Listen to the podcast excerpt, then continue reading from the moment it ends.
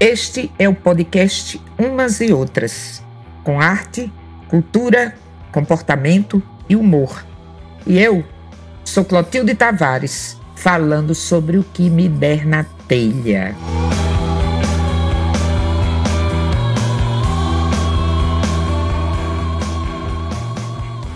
Quem é que não gosta de uma boa história?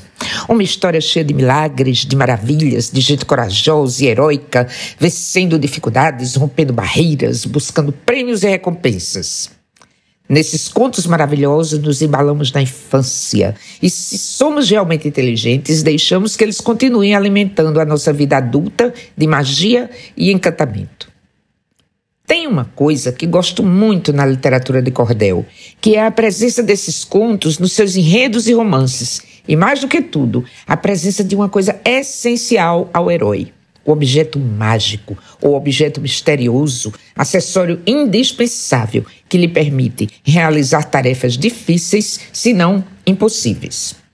O estudioso russo Vladimir Prop dedica todo um capítulo do seu livro As Raízes Históricas do Conto Maravilhoso ao que ele chama de auxiliares mágicos, mostrando que o conto atinge seu apogeu quando tais auxiliares, que podem ser animais ou objetos, são colocados à disposição do herói. Essas reminiscências me trazem a voz pausada de Severina de João Congo, uma das contadeiras de história da minha infância, que dizia: Aí a velha entregou a Juvenal um fio de cabelo dela, um cabelo muito comprido, e disse que aquele cabelo tinha a força de mil correntes. Ah. São inúmeros os exemplos de objetos mágicos no conto maravilhoso. No folheto História de João Moleque e a Princesa Lindalva, de João José da Silva, há uma touca mágica, presente de Nossa Senhora, que torna o herói invisível. Quer ver? Quando chegou no jardim, a mulher estava ainda esperando a sua volta. Com alegria infinda, ele chegou, ela deu-lhe uma touca muito linda e disse: Essa touca tem uma força benfazeja, pois ela em tua cabeça não há diabo que te veja, pois ficarás invisível, vencerás qualquer peleja.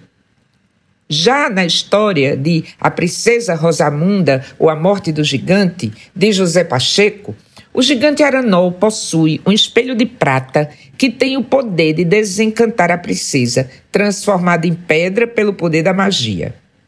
Sou eu, Aranol, o chefe, e o que pretendes mais? E o Debrando respondeu-lhe: És um gigante voraz, dá-me o espelho de prata que desencanta os mortais. Minha irmã, a princesinha, tão inocente, tão boa, a bruxa Zoraina Preta, há dias petrificou-a, só o teu espelho faz voltá-la a mesma pessoa.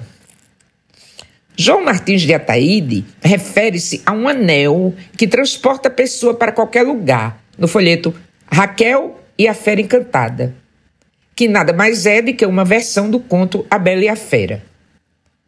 Disse a voz no travesseiro: Encontrarás um anel, um objeto distinto, um amigo tão fiel que livrará o teu pai daquela morte cruel. Esse anel é encantado. A pessoa que tiver, com ele se livrará dos obstáculos que houver, se transporta em dez minutos para o local que quiser. Há um folheto onde esses objetos assumem condição de protagonistas. Josimar e os quatro objetos misteriosos, de Silvino Pereira da Silva. O herói, ao perseguir um veado com a intenção de matá-lo, presencia a sua queda em um poço. Penalizado, resolve salvar o animal e deixá-lo livre. Este, em recompensa, lhe dá os quatro objetos que dão título à história. Outra voz chegou e disse: Ninguém mais te atrapalha. Aqui quem chegar com fome come muito e não trabalha. Em paga do benefício, dou-te esta linda toalha. Josimar, esta toalha pertence à alta magia. Quando estiveres com fome, seja de noite ou de dia, é bastante dizer: põe-te cheia de comedoria. E o folheto continua. Apareceu outra voz num som vibrante de moça, dizendo: Vós viverás sem precisar fazer força, conduzindo com cuidado esta linda e rica bolsa. Ela é misteriosa e fará tua defesa. No ato de precisão, podes dizer com certeza: ó oh, bolsa, te enche para acabar minha pobreza. Assim outra voz lhe disse: Recebes o meu conselho, aceitas esse objeto, um misterioso espelho. É de grande utilidade este belíssimo aparelho. Sendo magnetizado dos mais antigos sistemas, se vê as cenas dramáticas das artistas de cinema também vê-se a deusa Vênus cantando lindos poemas. Esse tal espelho me parece uma previsão do futuro. É muito semelhante aos aparelhos celulares tão comuns no nosso cotidiano. E o folheto continua. Ele ouviu alguém dizer: Josimar, a hora é esta. Recebes esta rabeca que faz parte da orquestra e prossigas na viagem, pois já terminou a festa. Saibas que esta rabeca tem o nome de vingança, é um objeto mágico e de muita confiança. Precisando tocar nela, quem estiver por perto, dança. O conto popular, nas suas narrativas fantásticas e encantadoras, apresenta uma enorme variedade de objetos. Além dos já citados, há outros mais, uma infinidade deles. A pedra de fogo, que, quando atritada, encandeia todo mundo ou dela surgem dez soldados armados até os dentes. A varinha mágica, a bengala, o chicote, a espada, a água que devolve a vida e a luz dos olhos, a maçã envenenada, as botas de sete léguas, o porrete que luta sozinho e destrói os inimigos à força de pancadas, e o pavão misterioso. O pavão misterioso Folheto de cordel da autoria de José Camelo de Melo Rezende é a história da Condessa Creusa, a moça mais bonita da Grécia, conservada pelo pai trancada desde a infância no mais alto quarto do sobrado. Uma vez no ano, a moça aparece por uma hora ao povo, que vem de longe só para contemplar-lhe a beleza. Um retrato dela chega até a Turquia, onde mora Evangelista, que se apaixona pela bela figura da jovem.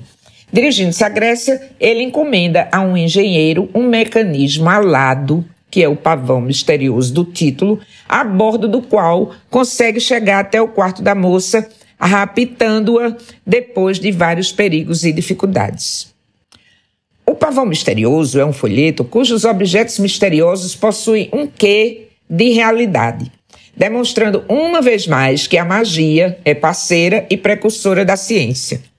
No pavão misterioso está onipresente a tecnologia, a ciência e uma exposição clara da mágica subjacente aos objetos.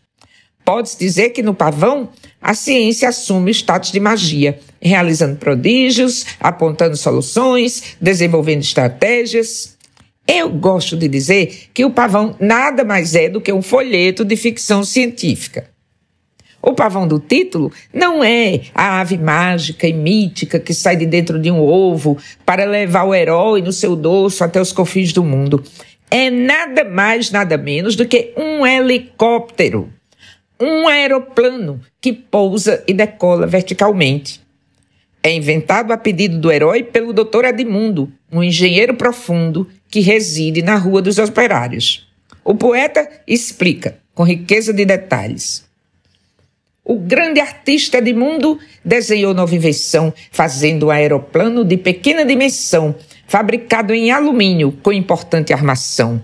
Movido a motor elétrico, depósito de gasolina com locomoção macia que não fazia buzina, a obra mais importante que fez em sua oficina.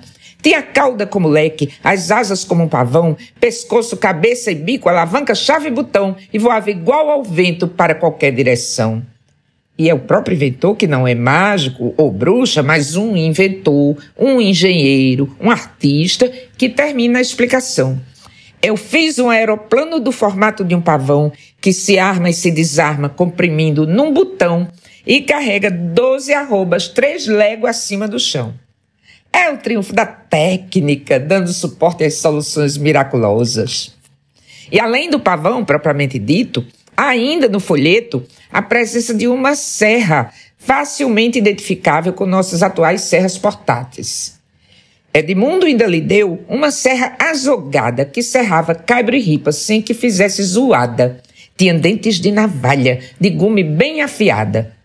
Com esta serra, Evangelista, o herói, depois de aterrar silenciosamente com seu pavão helicóptero na comieira do Palácio do Conde, pratica uma abertura pela qual pode descer e contemplar a sua amada Creusa. Ao aparecer o feroz conde, o pai da moça entrava em cena outro objeto. Deu-lhe um lenço enigmático que, quando Creusa gritava, chamando pelo pai dela, aí o moço passava, ele no nariz da moça. Com isso, ela desmaiava. Um lenço enigmático, meu caro ouvinte, que nada mais devia ser do que um lenço embebido em clorofórmio, anestésico e desmaiante. Outras menções à tecnologia acontecem no folheto. Logo no início, a presença dos fotógrafos que se atropelam uns aos outros para tirar o retrato de Creusa e depois vendê-lo. A indelével banha amarela que a moça, meio a contragosto, mas obedecendo ao pai, passa na cabeça de evangelista para que ele depois possa ser identificado. E mais detalhes do pavão. Com pouco o conde acordou, viu a corda pendurada na coberta do sobrado, distinguiu uma zoada e as lâmpadas do aparelho mostrando luz variada, e a gaita do pavão tocando com rouca voz. Ah, as luzes, os faróis, a buzina ou a gaita do aparelho em plena atividade, voando, elevando-se no céu com um casal de amantes fugitivos. E até os aspectos técnicos da decolagem do aparelho são mostrados na visão dos soldados. Os soldados da patrulha estavam de prontidão. Um disse: Vem ver, Fulano, lá vai passando o pavão, veja como ele faz curva para tomar direção. E finalmente, um telegrama substitui o mensageiro ou o portador que leva as notícias no final da história.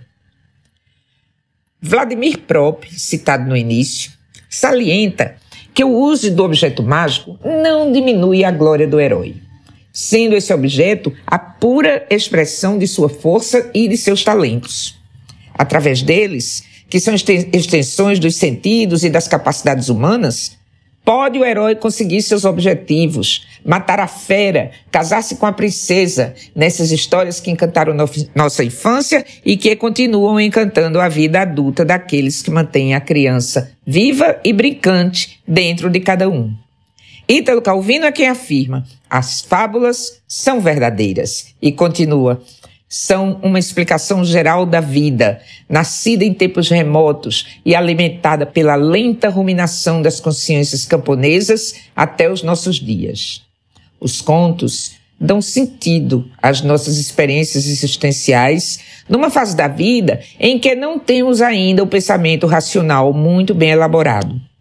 Eles nos fazem entender a dicotomia entre ricos e pobres, entre reis e vassalos, entre o amor e o sofrimento, entre a vida e a morte. E nos mostram, ainda segundo Calvino, o esforço para libertar-se e autodeterminar-se como um dever elementar, junto ao de libertar os outros, ou melhor, não poder libertar-se sozinho. O libertar-se libertando. Os contos são o catálogo do destino, que pode caber a um homem e a uma mulher, entreabrindo o véu que recobre o mundo oculto e nos permitindo, mais do que qualquer outra coisa, vivenciar o mistério da nossa alma, reconhecer suas sombras e escuridões e integrá-las à luz na busca da paz e da felicidade.